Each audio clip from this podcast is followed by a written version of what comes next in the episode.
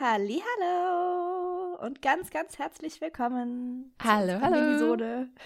und wir haben heute eine Überraschung für euch. Wir sind nämlich nicht alleine. Wir haben einen tollen Gast eingeladen. mhm. Dann ja. würde ich doch mal sagen, lieber Gast, stell dich doch mal gleich vor. Ja, hallo. Also ich bin die Petra Neuhill. Ich bin beim NEPAC und werde heute ein paar Fragen zu Nähmaschinen beantworten.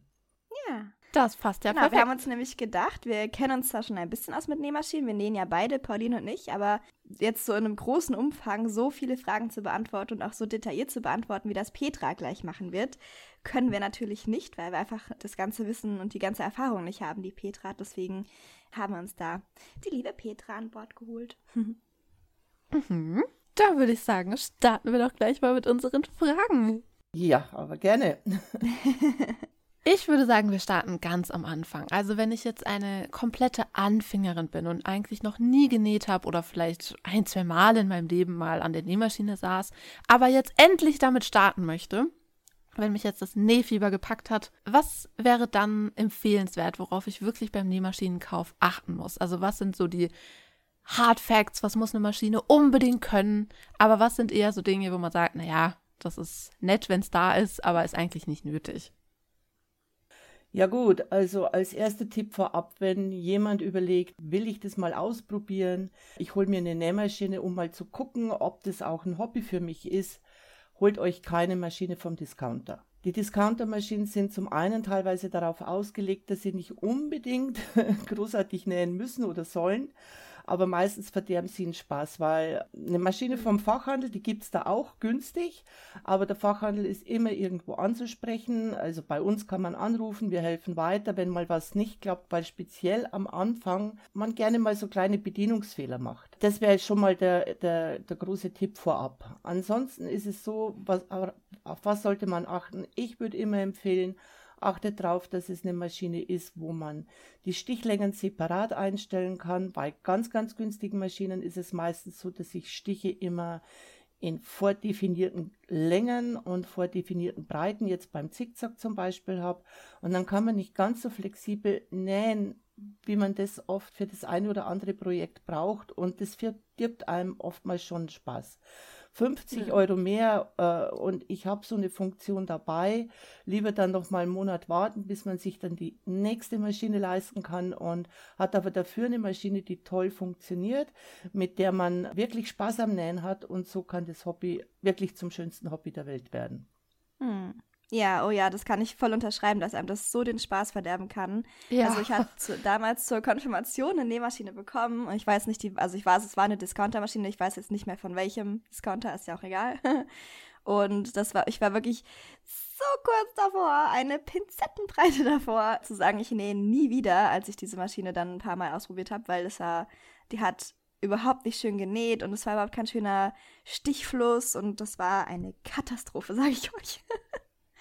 Ja, ich glaube, damit durften wir alle schon Erfahrung machen. Oh Gott. Mhm.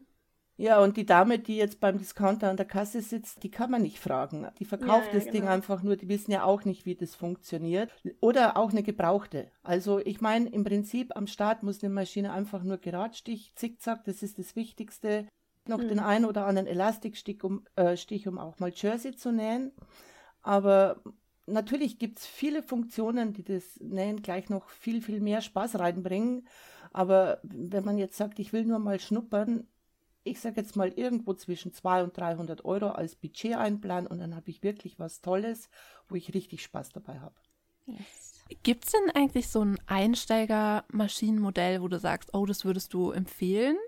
Ja, also wenn ich jetzt mal unsere Maschinen jetzt hier vom kompletten Sortiment nehme, wir haben da ja ein paar, ein, äh, ein paar stehen, wäre es eine, also ist eine schöne Einsteigermaschine meiner Meinung nach jetzt zum Beispiel von Brother, die Innovis 10 oder Innovis 16. Sie hat jetzt 10, 15 Stiche, ist relativ einfach auch in der Bedienung. Ich muss nicht großartig beachten, dass ich hier und da an dem und dem Rad drehen muss, bis alles eingestellt ist, sondern ich wähle den Stich an. Sie unterstützt schon ein bisschen elektronisch. Da hat man eigentlich von der ersten Naht an gleich Spaß. Das klingt doch gut. Schön. So eine Maschine braucht man. Genau. Mhm. Ja, aber ich glaube, das überschätzt man meistens als Anfänger, wie viele Stiche man letztendlich braucht. Also es gibt ja so Anfängermodelle mit 60 aufwärts Stichen. Also letztendlich hat ja Petra gerade schon gesagt, geradeaus nähen und zickzack nähen ist das A und O bei einer Maschine. Wenn das nicht läuft, dann laufen auch die anderen Stiche nicht. das stimmt. Aber wenn wir uns dann die passende Maschine ausgesucht haben und damit auch gute Erfahrungen gemacht haben und mittlerweile sind wir begeisterte Hobbynäherinnen und jetzt wird es aber auch mal wieder Zeit für eine neue Maschine, worauf muss ich jetzt achten? Also was sind jetzt so die wirklich wichtigen Dinge für mich? Ja gut, worauf ich jetzt dann persönlich achten würde oder was wir auch empfehlen, ist, dass man dann einfach schon mal eine Maschine nimmt. Also ja, worauf muss man achten? Grundsätzlich ist es immer wichtig, was möchte, was möchte man nähen? Weil der eine hat dann die Liebe zum Patchwork gefunden, der andere hat die Liebe zum Bekleidungsnähen gefunden, der dritte näht fürchterlich gerne Taschen. Natürlich hat da jedes Material andere Anforderungen auch an die Maschine, weil beim Taschennähen kriege ich schon mal mordsmäßig viele Lagen Stoff zusammen. Da muss eine Maschine mhm. schon mehr Leistung bringen, was Transport und Durchstichskraft anbelangt, als wenn ich jetzt nur vorhabe, Kleidung zu nähen oder dauerhaft nur Patchwork zu nähen, zwei Lagen Baumwollstoffe zusammenzunähen. Da brauche ich nur einen ordentlichen Transport, dass die Stofflagen gleichmäßig transportiert werden. Und da gibt es eben Maschinen, die haben dann sowas wie den Dualtransport.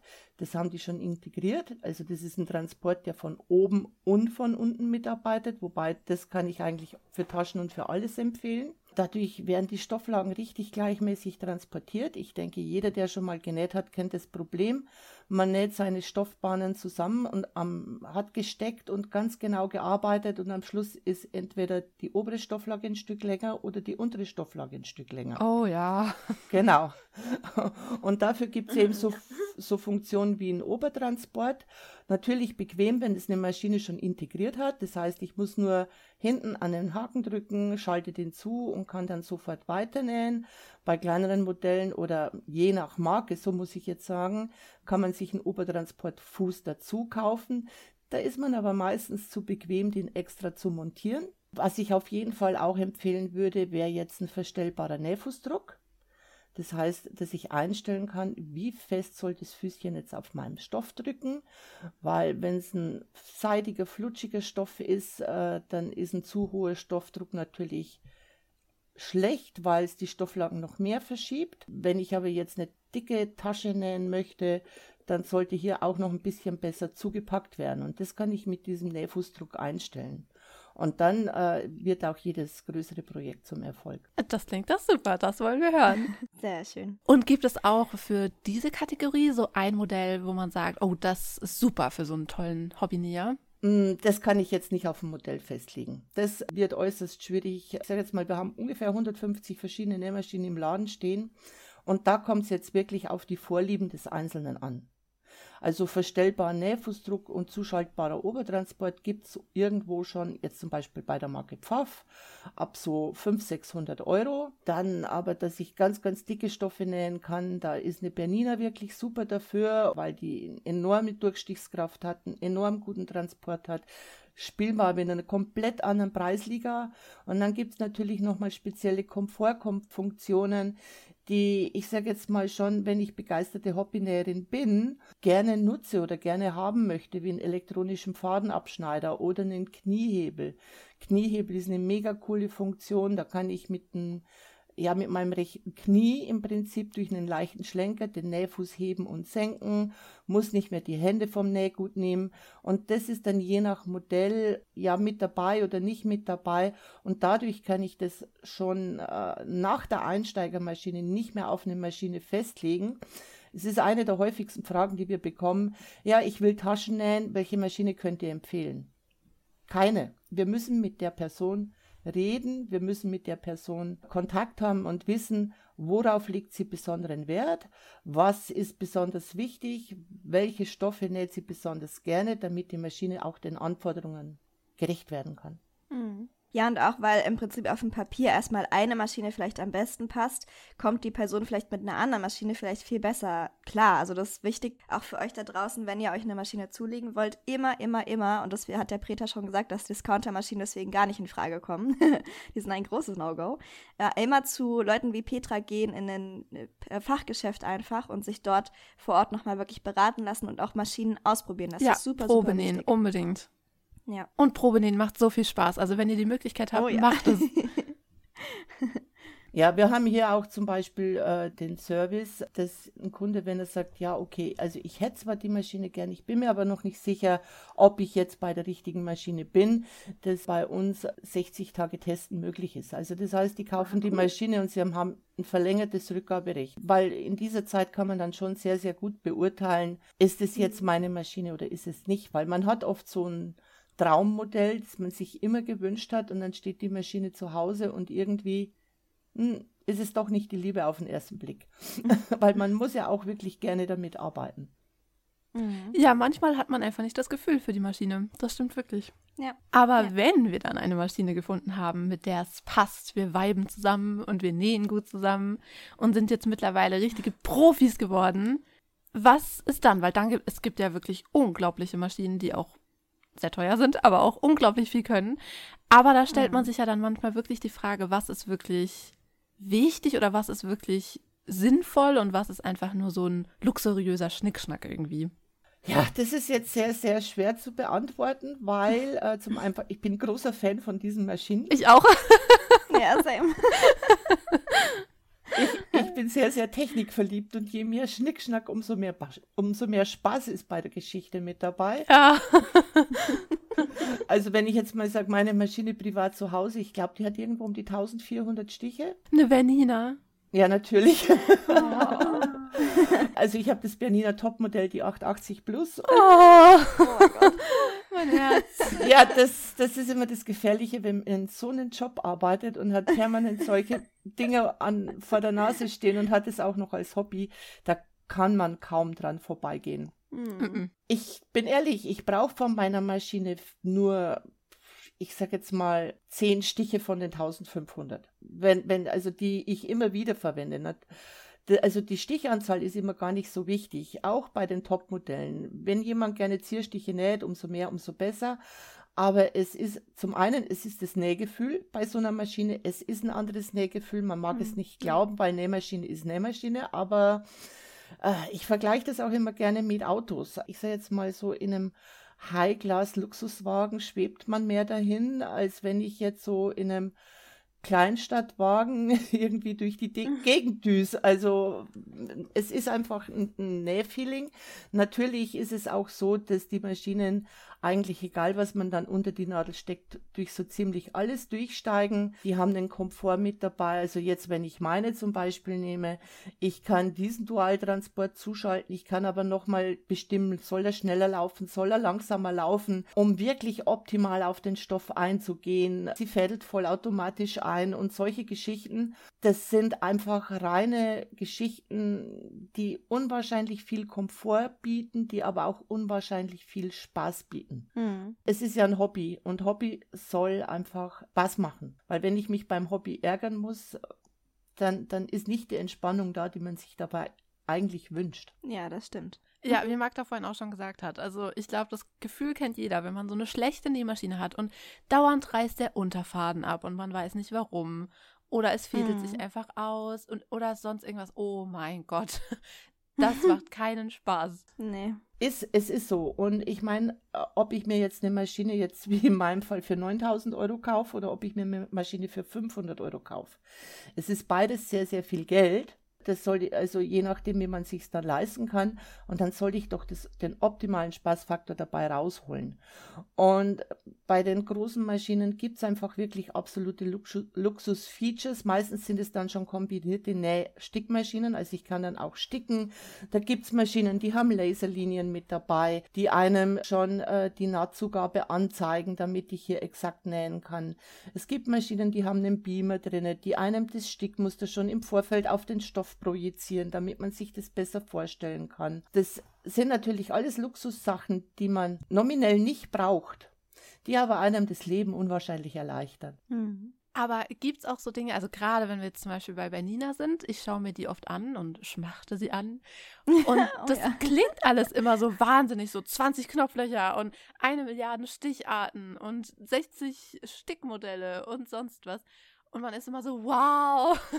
Aber man wird ja auch, wenn man jetzt nicht die, also nicht der Nähmaschinenprofi ist, wird man davon ja auch immer so ein bisschen, man ist einfach geplättet. Und dann hinterher fragt man sich aber dann schon, okay, ist das alles auch wirklich nötig? brauche ich wirklich 20 Stickalphabete?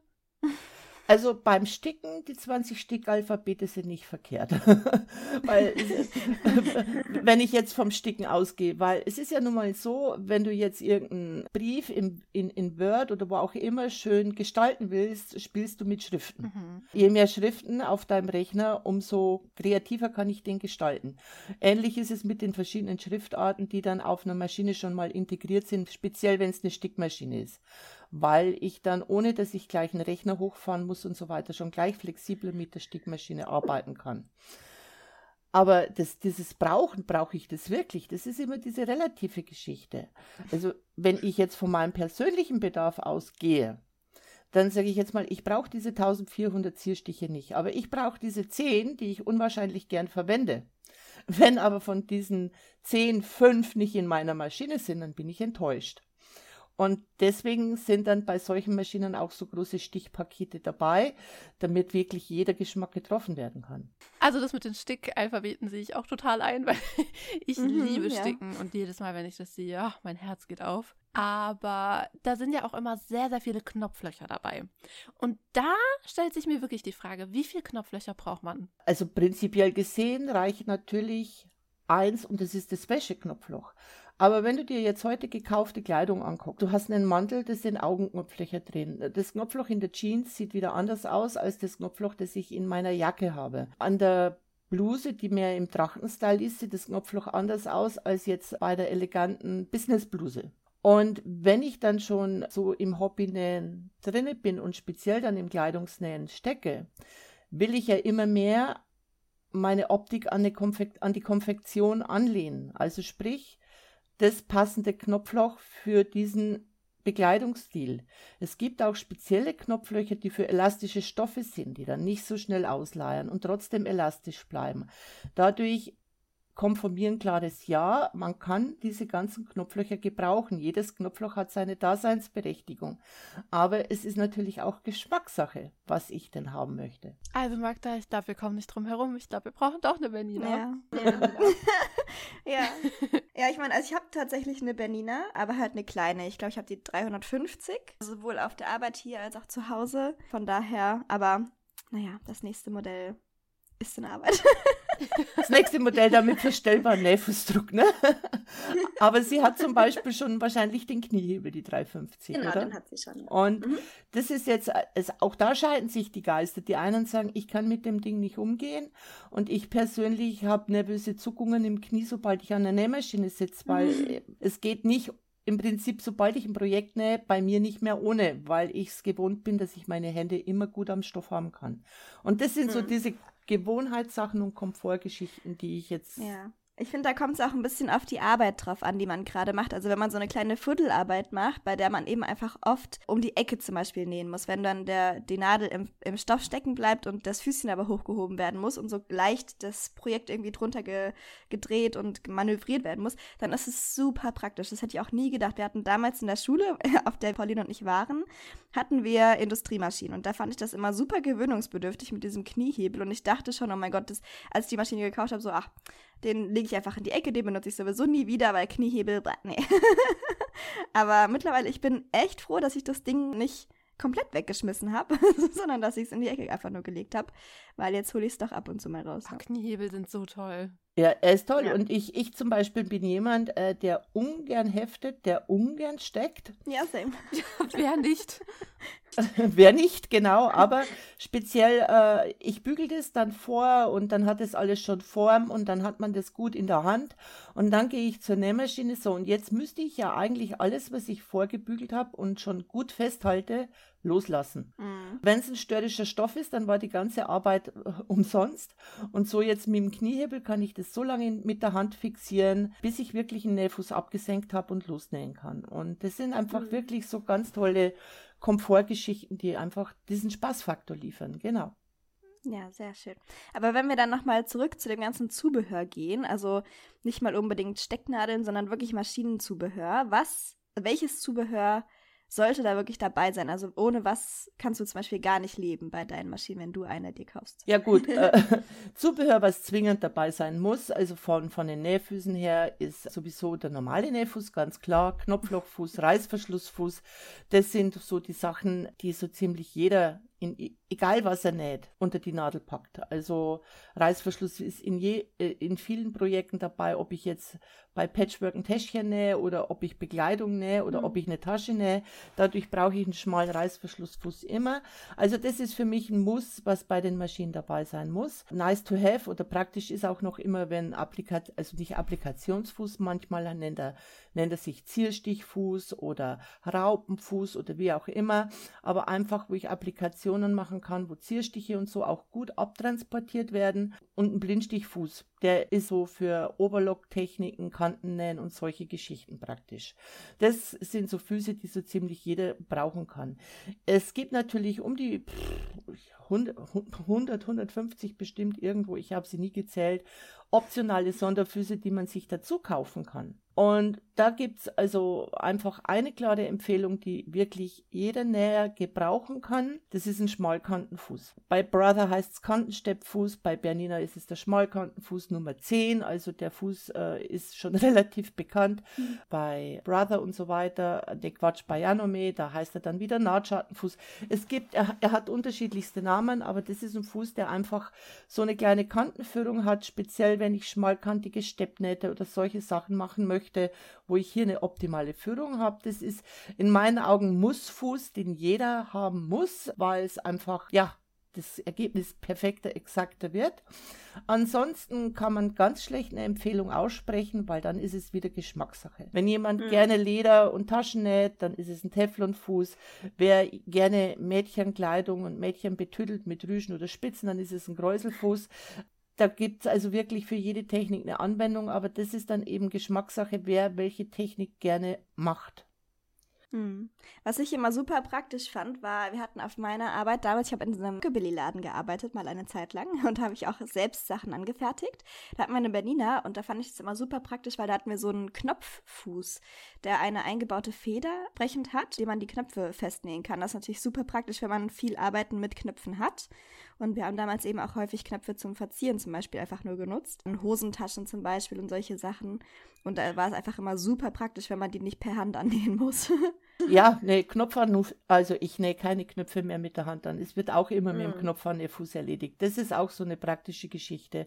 Aber wenn jetzt jemand sagt, nee, gut, er näht keine Kleidung, er wird nie Knöpfe annähen. Mm. Ja, natürlich, klar.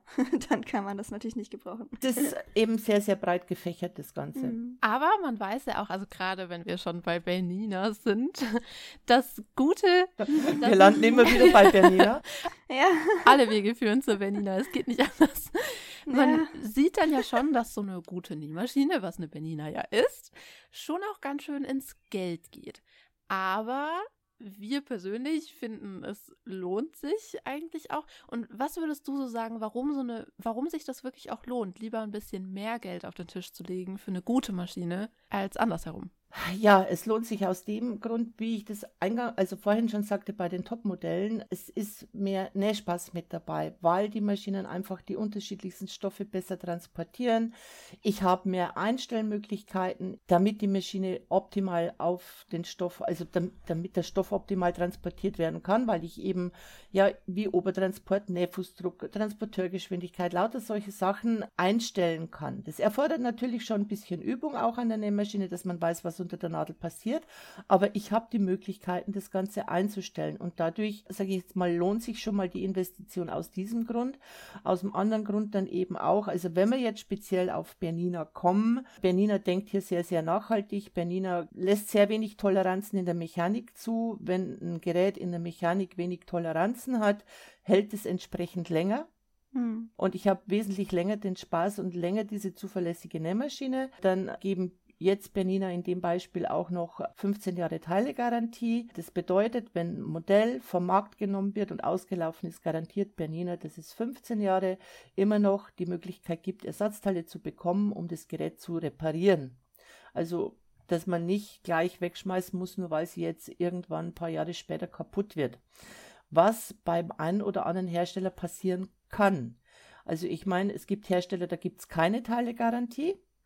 Die sagen, solange wir Teile verfügbar haben, ist gut. Das ist teilweise auch sehr, sehr lange, aber ich kann es eben nicht garantieren. Es kann mir passieren, dass wenn mein Modell drei oder vier Jahre vom Markt genommen ist und es war jetzt vielleicht ein Modell, das nicht unbedingt sehr beliebt ist, dass die Teile nicht so lange verfügbar sind. Und es gibt dann wieder Sachen, die ewig lange verfügbar sind. Also da gibt es keine Jahresdefinition oder Pfaff-Modelle und Husqvarna-Modelle sagen, sie garantieren das fünf Jahre. Wobei fünf Jahre hört sich jetzt sehr, sehr kurz an, aber viele Teile wiederholen sich ja immer in diesen Maschinen. Also das heißt, es das heißt ja jetzt nicht, wenn ein, eine Modellserie einen Lebenszyklus beendet hat, dass deswegen nicht die gleichen Bauteile und die gleiche Mechanik in ähnlicher Form beim nächsten Modell nicht mit berücksichtigt ist und die Teile dadurch da auch wieder passen. Aber es gibt eben schon auch Maschinen, wo man das nicht so garantieren kann. Und da ist es auch so, je günstiger, umso größer ist das Risiko.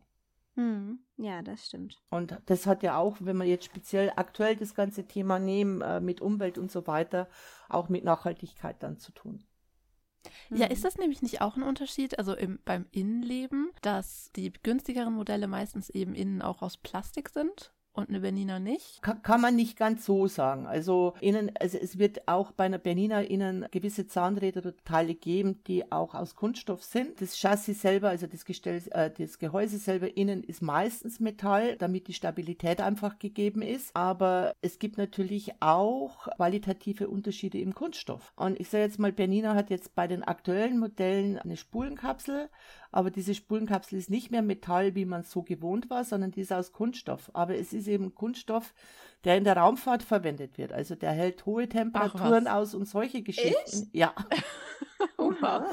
Na, und, und, und, und das sind natürlich äh, eben auch wieder, damit es sehr lange hält, weil ich meine, wenn ich viel und lange nähe, entstehen da unten schon auch Temperaturen und wird es ziemlich warm. Mhm. Dadurch äh, kann man das jetzt nicht so verallgemeinern, innen alles Metall und oder innen alles Kunststoff. Ich meine, jede Nähmaschine hat ihre Metall- und ihre Kunststoffteile, unabhängig wie hochwertig oder wie preisgünstig die ist. Aber es kommt da auch wieder darauf an, wie hochwertig ist auch wieder das Material, das hier verbaut wurde. Und wie, wie sind die Toleranzen? Also das ist äh, immer das so eine Sache, ob, ich, ob jetzt irgendwas nur zusammengebaut ist so dass es funktioniert oder ob etwas zusammengebaut ist, so dass es sehr eng ineinander greift, aber dadurch, ja, wenn die Toleranzen bei einer Nähmaschine nicht so exakt sind und ich nähe viel, dann schlägt sich das aus, dann fängt es an zu eiern, dann passt die Nadelstange nicht mehr und dann gibt es kein schönes Stichbild. So könnte man das dann auch als Kettenreaktion definieren. Hm, ja. Weil ich glaube, wenn man es von der Seite aus sieht, klar ist so eine gerade jetzt zum Beispiel eine Vanina ist ja schon sehr, sehr teuer. Aber letztendlich, wenn ich mir eine andere Maschine kaufe für vielleicht 500 Euro, aber muss in zwei, drei Jahren mir wieder eine neue kaufen für 500 Euro und dann geht das immer so weiter, das geht ja auch ins Geld. Ja, natürlich. Genau so ist es. Aber man muss aber auch so, ich sage jetzt mal, die Kirche ein bisschen im Dorf lassen. Das heißt, wenn jetzt jemand hobbynäher ist, also es gibt den einen, der sein Hobby exzessiv betreibt und wirklich an der, jeden Tag oder jeden Abend an der Nähmaschine sitzt. Und es gibt jemanden, der das mal alle ein, zwei Monate macht. Und wenn jetzt wirklich je, jemand mhm. jeden Tag an der Nähmaschine sitzt, umso wichtiger ist es, dass ich hier äh, so, ja, so ein zuverlässiges Teil habe. Zuverlässig ist jetzt ein blödes Wort, aber so ein Teil habe, das wirklich so eine ausgefeilte Mechanik hat. Oder ob er jetzt mit einer 500 Euro Maschine jetzt zum Beispiel nicht, unabhängig welche Marke und so weiter das ist, weil bei der 500 Euro Maschine passiert es dann schon nach ein paar Jahren, dass man sagt, ja, okay, willst du 400 Euro in die Reparatur investieren oder willst du wieder 500 Euro in eine neue Nähmaschine investieren? Ne? Das ist dann so eine Grundsatzfrage. Wir haben es ja vorhin schon ganz kurz angeschnitten mit dem Blindstichfuß. Die Overlock-Maschine oder die Overlock-Thematik an sich da scheuen sich viele Leute dafür, weil das natürlich immer super kompliziert aussieht. Aber wenn man sich dann doch eine Overlock zulegen möchte, früher oder später, worauf kommt es denn da genau an? Also worauf sollte man achten beim Kauf? Overlock ist noch schwieriger, weil äh, da ist es jetzt so, zum einen, jede Overlock, unabhängig welchen Preis sie hat, kann das gleiche. Sie kann Kanten versäubern mit vier, vier Fäden. Sie kann einen Rollsaum, die Nähte sehen immer gleich aus. Wieso soll ich da mehr Geld investieren? das kommt so in der Regel. Ob die Oberlock jetzt, also zum einen ist es auch wieder diese äh, mechanische Qualität, die sich hier dann unterscheidet. Und bei der Oberlock ist man sich speziell am Anfang relativ unsicher. Äh, Brauche ich die wirklich? Soll ich so viel Geld investieren? Nur zum Versäubern? Muss das wirklich sein? Und den Tipp, den ich bei der Oberlock geben kann, also zum einen, wenn man sich für eine Oberlock entscheidet, wird sich herausstellen, man näht mit der Maschine viel, viel mehr, als man ursprünglich gedacht hat. Mhm. Und an der Overlock zu sparen, weil ich jetzt nur mal schnuppern will, ob, mir, äh, ob ich eine Overlock brauche, ist meiner Meinung nach äh, der falsche Weg. Bei einer Overlock durchaus gleich schon ein bisschen mehr Geld in die Hand nehmen und dann hat man ewig lange an der Maschine Spaß. Der Unterschied, Unterschied zwischen den ganzen Overlock-Modellen ist einfach der, auch wieder, je teurer die Maschine ist, umso mehr mechanische Präzision, umso schöner werden die Nähte, umso ordentlicher sieht es aus, umso besser wird der Rollsaum, umso einfacher lässt sie sich einfädeln weil das Einfädeln ist ja für die meisten bei der Oberlock der große Horror. Ja. Obwohl es. Kann ich bestätigen. obwohl es eigentlich halb so schlimm ist, wenn man sich mal damit beschäftigt hat, ein bisschen. Aber je, je, je mehr eine Oberlock gekostet hat, umso leichter komme ich an die einzelnen Fadenwege oder in dem Fall, wenn ich dann irgendwo um die über 1000 Euro bin, fädelt die selber ein durch Lufteinfädelung. Oh ja, oh, das Oh, das habe ich auch schon mhm. mal gesehen. Super toll. Genau, und da gibt es ja. Maschinen, da drücke ich auf den Knopf. Also ich lege den Faden dahin, schiebe den ein bisschen in den Kanal, drücke auf den Knopf und die pustet sich selber durch. Da ist jetzt bei der Oberlock der Preisunterschied im Prinzip gegeben.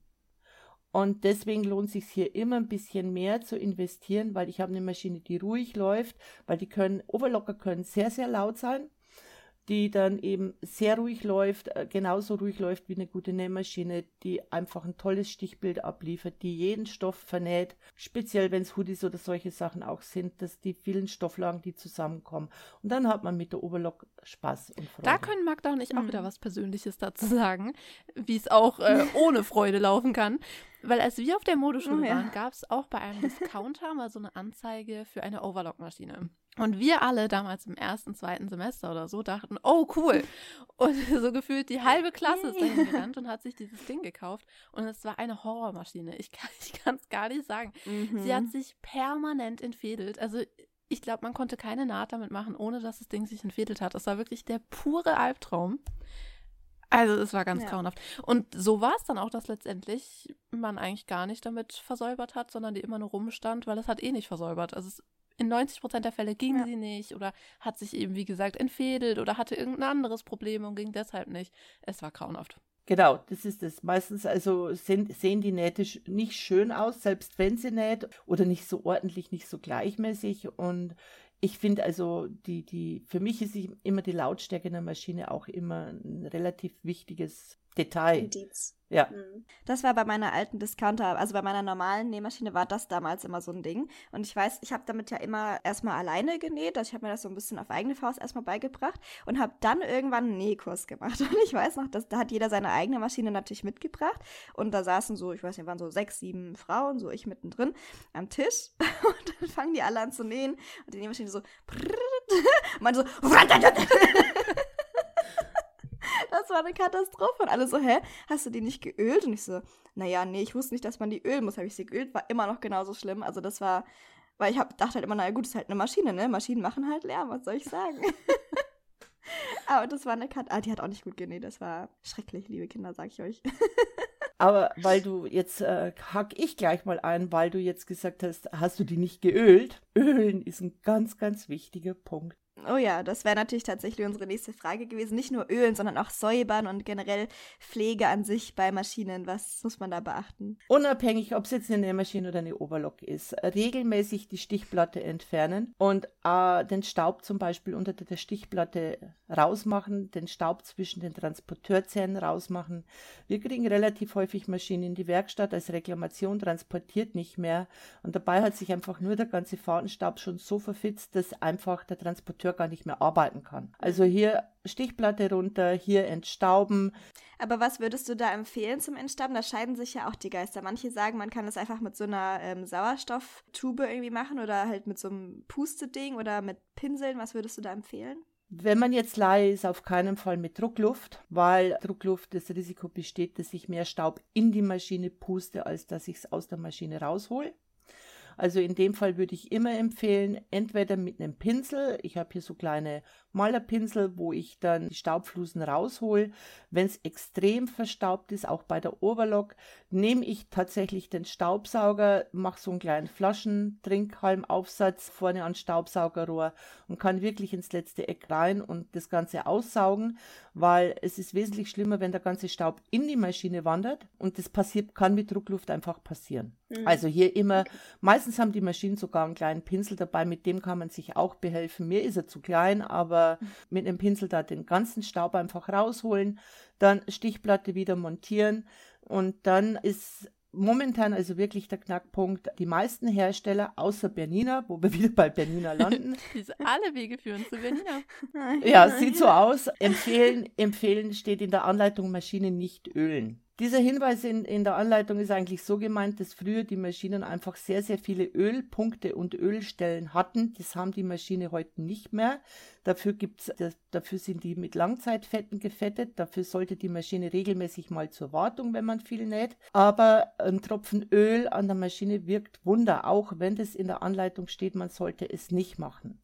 Wenn ich eine Maschine habe, die so Horizontalgreifer haben, also da, wo man die Spule nur von oben einlegt, dann nimmt man den Spulenkorb raus und nachdem man sauber gemacht hat, macht man genau in der Mitte von diesem Metallkorb einen Tropfen Öl rein kleinen Tropfen Öl an die Nadelstange und die Maschine läuft wieder und schnurrt wieder wirklich gut. Bei Bernina gibt es die Ölanleitung, da steht genau dabei, wo man ölen soll. Und auch bei der Oberlock gibt es zwei, drei Punkte, wo ein Tropfen Öl hin soll. Eigentlich kann man immer sagen, wo sich mit Metallteile ineinander bewegen, ist ein Tropfen Öl nie verkehrt. Und alles weitere wird dann in der Regel in der Fachwerkstatt mit einer Wartung gemacht und da werden diese Langzeitfette dann auch mal wieder getauscht, damit die Maschinen einfach wirklich lange und zuverlässig laufen. Sehr gut. Und jetzt waren wir ja gerade schon bei meinen Fehlern, zwecks Ölen zum Beispiel, aber es gibt ja noch genügend andere Fehler. Ja, vielleicht würde ich einfach mal so, was sind in deinem, in deiner Erfahrung die häufigst, am häufigsten gemachten Fehler im Umgang mit Nähmaschinen und wie kann man die vermeiden? Also die häufig gemachten Fehler ist zum einen, man verwendet das falsche Nähgarn oder man näht mit schlechtem Nähgarn. Hat, ja. hat jeder schon gemacht, habe auch ich schon gemacht. Man läuft bei Ikea an der Garnspule vorbei und denkt, ui, die Farbe brauche ich noch. Dann ärgert man sich nur an der Maschine, schiebt das Ganze auf die Maschine. Es ist aber das Garn, weil es ungleichmäßig läuft, weil es Knötchen sind, weil sie gar nicht so gleitfähig ist in der Fadenspannung. Der nächst meistgemachte Fehler ist, dass die Nadeln nicht getauscht werden zu wenig getauscht werden oder die falschen Nadeln verwendet werden. Also du meinst jetzt so, es gibt ja schon einen Unterschied, ob du eine Denim-Nadel verwendest oder Jersey-Nadel oder eine Seidennadel, ne? Also nur, falls jetzt jemand zuhört, der noch nicht so viel Erfahrung hat. das macht schon mal einen riesen Unterschied, also dass ich für Jersey eben eine Jersey-Nadel verwenden soll und für, für Jeans einfach eine Jeans-Nadel. Die sind da speziell dafür ausgelegt, aber was auch bei uns in der Werkstatt oft passiert, es gibt irgendwo im Netz bei eBay oder Co. keine Ahnung, Nadeln, die die haben den Aufdruck Butterfly zum Beispiel.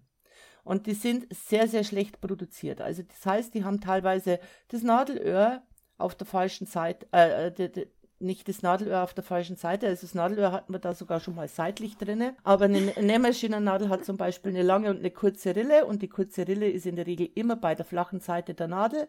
Die Nadeln waren umgekehrt produziert. Hm. Somit wird der Faden falsch in den Greifer transportiert und die Maschine kann gar nicht nähen.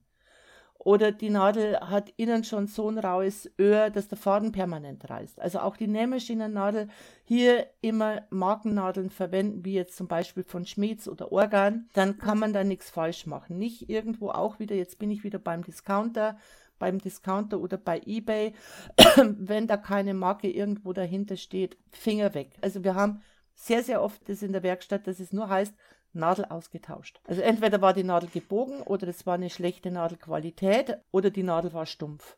Also eine Nähmaschinennadel ist ein Verschleißteil, ähnlich wie sich ein Autoreifen abfahren kann und ich tausche einen Autoreifen auch nicht erst wenn er geplatzt ist, so wie die Nähmaschinennadel gewechselt wird, wenn sie gebrochen ist, sondern die sollten regelmäßig gewechselt werden. Das sind also schon mal ganz, ganz viele Fehler, die, also sehr häufige Sachen, die passieren. Der nächste Punkt ist, dass man oftmals nicht darauf achtet beim Einfädeln, ob der Nähfuß oben oder unten ist. Speziell wenn man anfängt zu nähen, weiß man nicht, wieso das so sein soll. Aber wenn der Nähfuß oben ist, ist die Fadenspannung geöffnet und so habe ich die Garantie, dass der Oberfaden in jedem Punkt und in jeden Haken optimal eingefädelt ist, wo er eingefädelt sein soll, damit die Maschine eine gute Naht bildet. Wenn ich den Nähfuß unten habe, sind die Fadenspannungen geschlossen.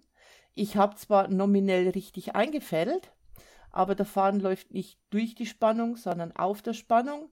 Maschine schlauft, näht ah. sich fest. Das sind so die Klassiker, die regelmäßig passieren. Das ist schön, mal dafür so auch eine Begründung zu hören. Ja. Also, weil ich habe gerade schon drüber nachgedacht, ich mache immer den, den Fuß hoch, mhm. das mache ich schon so, weil es mir halt irgendwann diese, äh, die Frau, die damals den Nähkurs geleitet hat, die hat das gesagt, man macht das so. Aber sie, genau, genau erklärt hat sie mir es dann auch nicht. Ich glaube, sie wusste die Erklärung gar nicht. Sie hat einfach gesagt, das macht man einfach so. ja, ist so. Es ist, es ist, derselbe Punkt ist zum Beispiel, also so ein Klassiker, der auch noch auftaucht, meine Maschine frisst Stoff. Also, mhm. das ist der Klassiker, das, was wir täglich beim Support hören und so weiter. Also zum einen, Nähmaschine kann keinen Stoff fressen, die haben keinen Hunger. Äh, zum anderen ist es so, das ist egal wie teuer die Nähmaschine ist, weil es kommt ja dann oft zu dem Preis, muss die Maschine doch das können.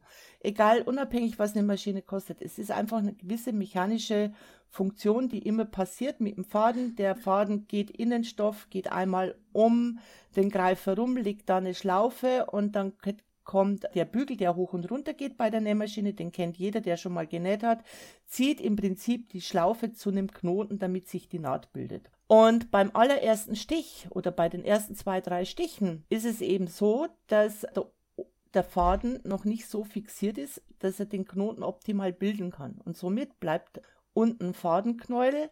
Wenn die Maschine dann, Entschuldigung, noch auf ein bisschen mit kürzeren Stichen mehr auf der Stelle näht, dann schiebt sie durch dieses Einstechen den Stoff in die Stichplatte. Dadurch näht sich das Ganze fest. Und deswegen sollte man eigentlich nur darauf achten, wenn ich anfange zu nähen, dass ich meinen Oberfaden unterm Nähfuß habe und den jetzt nicht mehr, wie es früher immer hieß, unterm Nähfuß nach hinten, sondern wir empfehlen im 45 Grad Winkel nach links oder rechts weglegen weil dann steht der Nähfuß auf dem Faden und durch den Transporteur wird der festgehalten und die Maschine kann ab dem ersten Stich verknoten. Und dann passiert es nicht mehr so leicht, dass sich das Ganze nach unten zieht. Also ist wirklich gut zu ja, wissen. Ja, sehr gut zu wissen. Weil das passiert mir wirklich öfter mal. Oder dann mit der Hand den Oberfaden festhalten. Speziell, wenn ich ganz knapp an der Stoffkante wegnähe. Mhm. Dann passiert es in der Regel nicht mehr. Cool. Woran liegt es denn zum Beispiel, wenn sich, wenn man anfängt zu nähen und sich an der Unterseite des Stoffes die beiden Stoff, also der Ober- und der Unter Unterfaden so verknoten. Diese Knubbel bilden genau an demselben so Problem. Bilden, ja. genau das gleiche Problem. Einfach mal ein Versuch wert. Fädel deine Maschine ein, leg den Faden nicht unter den Nähfuß und dreh einmal das Handrad und beobachte nur den Oberfaden, was der im Stoff macht. Und du wirst sehen, die Nadel sticht ein und während du das Handrad eine komplette Umdrehung drehst, ist fast der ganze Faden, den du vorher auf deinem Stoff hattest, plötzlich als Schlaufe unterm Stoff. Hm. Und dadurch entsteht der Knubbel, der verschwindet ja nicht. Und wenn ich den oben ein bisschen festhalte, dann kann die Maschine diese Schlaufe nicht auf die Rückseite des Stoffes ziehen. Ja, okay. Das ah, ist wirklich gut, das mal zu hören. Ja, weil ich dachte immer, das liegt an mir, weil man sagt ja häufig bei Maschinen, wenn die Maschine nicht richtig funktioniert, ist das Problem manchmal davor. Ist oft der, es ist, ist oft der Fehler F40, ja. 40 Zentimeter vor der Maschine.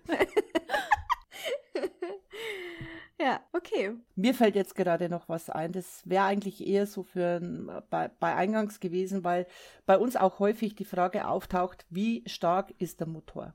Wie viel Watt hat der Motor als Indikator, wie dick kann ich die Stoffe nähen? Das ist kein Indikator, wie dick kann die Maschine nähen die Motorleistung, äh, die Motoren sind heute einfach schon, äh, die sind so, dass die dann nicht unbedingt die Durchstichskraft einer Maschine definieren, sondern wie gut eine Maschine dicke Stoffe nähen kann, liegt einfach daran, wie hoch geht der Nähfuß schon mal, wie dick bringe ich den Stoff unter den Nähfuß, immer so viel Stoff, dass ich unter den Nähfuß kriege, kann die Maschine auch nähen.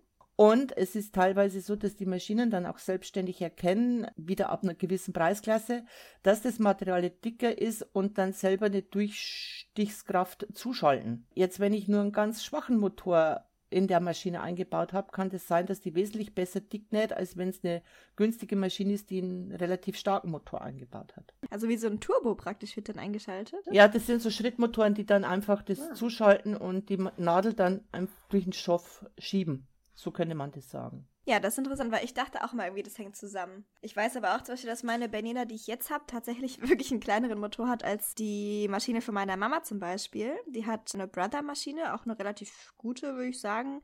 Aber ja, also meine Mama zum Beispiel kommt mit ihrem besseren Motor, so gesehen, nicht durch so viele Stoffe durch wie meine Bernina mit dem kleineren Motor. Also das tatsächlich, das fand ich interessant. Schon der Beweis dafür. ja.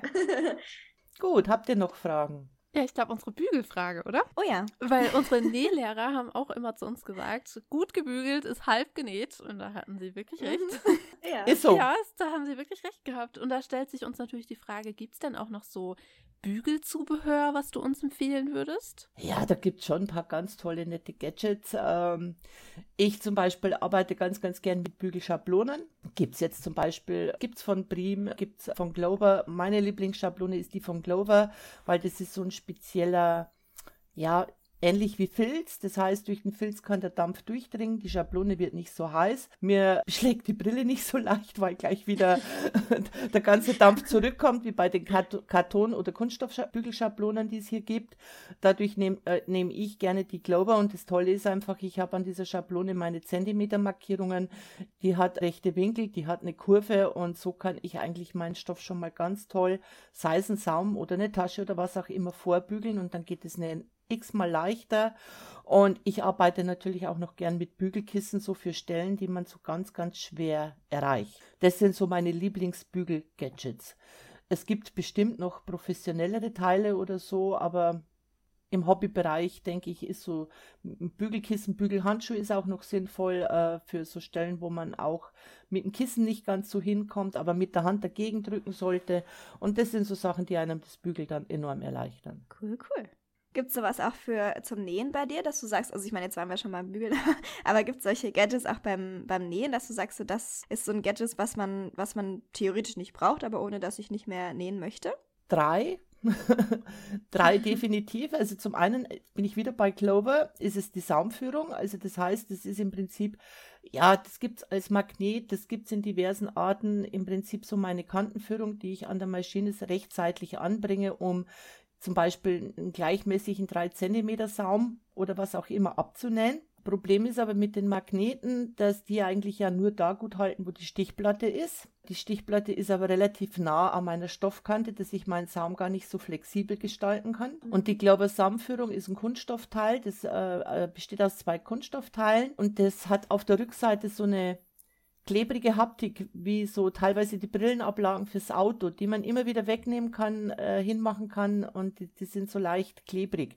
Und das heißt, ich kann die auf jeder glatten Oberfläche einfach hinmachen, das hält, kann den gewünschten Abstand einstellen und habe immer eine optimale Kantenführung. Und ich kann die an der Cover verwenden, wie an der Nähmaschine verwenden, immer wieder umsetzen. Wenn die Haptik mal hinten nicht mehr ganz so klebrig ist, äh, macht man das einfach mit Wasser sauber und das hält wieder super gut. Also es ist ein ganz, ganz tolles Gadget. Ich liebe das Teil. Das zweite ist ein wasserlöslicher Heftfaden, weil wenn ich denn schon mal heften muss, mache ich das meistens mit der Nähmaschine und nehme wasserlöslichen Heftfaden. Dann kann ich das Teil schon mal ganz normal vernähen, aber ich muss dieses diesen elenden Faden nicht wieder rauspfriemeln und raustrennen, was ja oftmals nach dem Heften oder nach dem Nähen sehr, sehr nervig ist. Ich schmeiß meistens meine Sachen alle später sowieso in die Waschmaschine, also wenn es mit dem Nähen fertig ist, damit die Markierungen und alles weg sind und dann ist auch der Heftfaden weg. Also ich muss den nicht mehr raus entfernen, aber verwende den auch gern für Patchwork- und Quiltprojekte, speziell wenn man es dann zusammenfügt.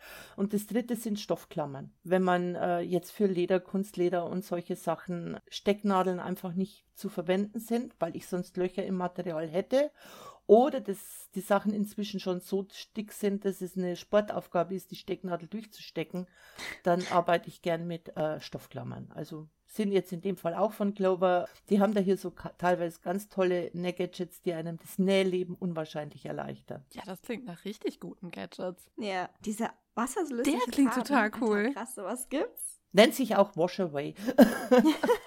Mag da gleich aufschreiben. Ja, ich wollte gerade sagen, ich kann mich erinnern, wir hatten nämlich damals in der Schule auch Nähen. Ich war auf einer Waldorfschule, musst du wissen. da lernt man sowas. Und unsere Nählehrerin hat damals drauf bestanden, dass Stecken nicht ausreicht und dass wir unbedingt reihen müssen, hat sie das immer genannt, also heften vorher. Und das war immer so ein Aufriss, das erstmal per Hand, also du nähst es ja praktisch noch schon mal per Hand, weil sie immer auch auf einem, nicht so einem Durchlaufstich, sondern du musst immer dann nochmal, äh, wie heißt das? Rückstich? Äh, so zurück. Rückstich, genau. Die hat immer auf dem Rückstich bestanden zum Heften. Das heißt, du hast praktisch das ganze Teil vorher mit der Hand genäht und dann unter die Maschine. Und dann musstest du den Stoff, in diesen Faden ja nochmal wieder da rausfriemeln. Das war immer ein, ja, eine längere, längere Geschichte. Ja, genau. Und das war bei mir in der Schule ähnlich und das hat mir das Nähen komplett verleidet am Anfang. Hm. Da ist es jetzt einfach schon toll, also durch YouTube und so weiter, dass man jetzt nicht immer zwingend sich äh, an die Gesetze der älteren Damen halten muss, dass man sagt, es geht auch mal ohne Heften oder ich kann auch mal anders heften. Genau. Ja, sehr schön. Also wir haben heute auf jeden Fall ziemlich viel gelernt. Aber bevor wir gehen, haben wir noch drei kleine Fragen an dich, Okay. die wir all unseren Gästen stellen. Und zwar unsere erste Frage. Normalerweise trinken wir hier in unserem Podcast immer ein Tässchen Tee. Das ist so unser Ding. Und da ist unsere erste Frage, was ist dein Lieblingstee? Mein Lieblingstee ist aktuell Limette. Mm, Mm, das lecker. ist lecker. Das ist immer so schön frisch. Ist er auch. Ich habe auch einen Tee jetzt hier stehen. Sehr schön. Und wenn du mit einer Person, egal ob sie noch lebt oder schon verstorben ist, einen Tee trinken gehen würdest, welche Person wäre das? Boah. Oh, das könnte ich jetzt spontan gar nicht beantworten. Also äh, müsste ich jetzt wirklich länger überlegen. Weil in der Regel ist es so, dass ich sowas dann auch, äh, muss jetzt nicht irgendeine spezielle berühmte Persönlichkeit sein, auch ganz gerne mal mit lieben, netten Freunden so die Zeit verbringe. Das ist doch eine schöne Antwort. Und da wir natürlich ein Mode- und Kostümkunde-Podcast sind, ist unsere letzte Frage. Wenn du dann dein Tässchen Tee trinkst mit einem guten Freund oder einer guten Freundin, was für Kleidung trägst du dabei? Und es kann alles sein. Es kann eine Rokoko-Robe sein. Es kann ein Jeansrock sein. Es kommt darauf an, wo ich den Tee trinke. also ist es zu Hause im gemütlichen Ambiente, dann muss ich jetzt ganz ehrlich gestehen, ist es dann in der bequemen, legeren Jogginghose. Und wenn es dann mal in der, wenn es in der Öffentlichkeit ist, dann definitiv eine Jeans. Ah, ist doch eine solide Antwort. Ja. Ach, das war doch eine tolle Folge. Hat mich sehr gefreut, mit euch die Folge zu machen. Und ich hoffe, ihr da draußen konntet genauso viel dazulernen wie Magda und ich. Oh ja. ja, auch nochmal vielen lieben Dank an dich, Petra, dass du dabei warst und dass du da offen für warst, auf jeden Fall auch. Mhm. Und uns die ganzen Fragen beantwortet hast und noch viel mehr. Es hat mich sehr gefreut und hat mich auch gefreut, dass ihr angefragt habt. Bei welchem Nähladen arbeitest du nochmal? Darfst einmal kurz einen Shoutout machen, wenn du möchtest. Ich arbeite bei Nähpark, also www.nähpark.com und wir sind ein stationärer Fachhandel für Nähmaschinen und ein Online-Shop für Nähmaschinen.